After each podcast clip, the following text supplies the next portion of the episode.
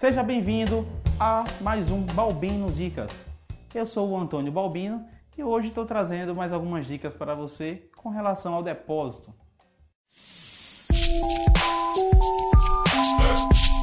Trate bem as divergências entre pedido e nota fiscal, ou seja, acompanhe bastante, crie processos e defina quem vai estar acompanhando isso aí. E não esqueça de fazer auditorias constantes com relação a esse processo visto que é de vital importância dentro da tua empresa. É fundamental que o recebimento de mercadoria seja feita em conformidade com as exigências da empresa e principalmente com as exigências daquele produto, visto que a gente está trabalhando com produtos e mercadorias perecíveis.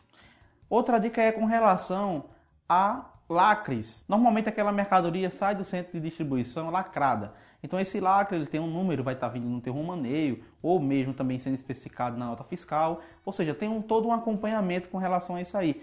No entanto, acabam sendo ineficientes tanto na abertura quanto na conferência, assim como também na avaliação daquele lacre. Então é importantíssimo que você siga os rigorosos padrões. Qualquer anormalidade referente àquele padrão no teu processo, faça uma auditoria e procure identificar se aquilo ali trouxe alguma perda para a tua loja. A conferência de mercadoria deve ser realizada com guia cega. Você não sabe, se você não sabe o que é guia cega, ela é um documento onde especifica apenas a descrição do produto, no entanto não tem a quantidade, ou seja, isso faz com que o teu conferente ele tenha que contar a mercadoria e, e claro, colocar na guia cega para que o teu auxiliar administrativo digite novamente no sistema e o próprio sistema faça a conferência e encontre as divergências entre nota fiscal e a mercadoria física recebida. Então, procure trabalhar com guia cega. Caso seu sistema não, não te traga, procure soluções que possam se adequar à tua empresa. Eu garanto que você vai conseguir resultados excelentes com essa prática. Outro problema recorrente são as notas que não são acatadas corretamente, ou no caso, não são acatadas em tempo hábil. Em tempo hábil de quê? Tempo hábil de você conseguir formar o teu CMV, em tempo hábil da mercadoria não ter sido vendida, porque, por exemplo, a, a tua nota pode não ter entrado e a tua mercadoria já está sendo vendida na loja. Para que você consiga controlar isso melhor, determine que, um exemplo, a mercadoria só pode ser direcionada para a loja após ter sido acatada no sistema e após ter sido precificada, para que você não tenha prejuízos, ok?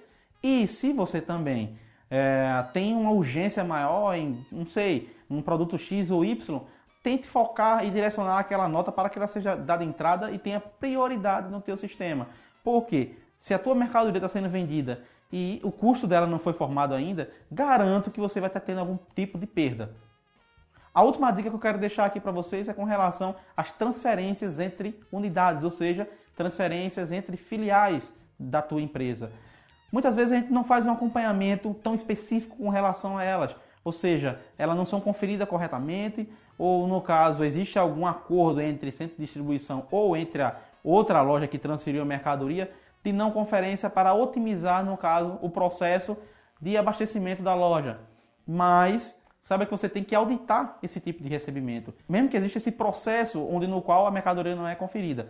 Não deixe de acompanhar suas transferências internas, pois é onde mais acontece fraudes no processo logístico da tua empresa.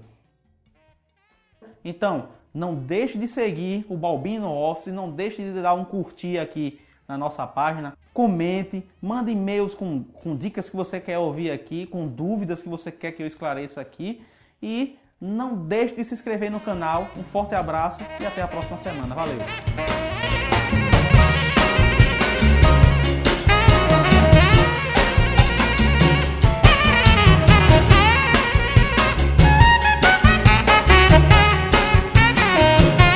Seja bem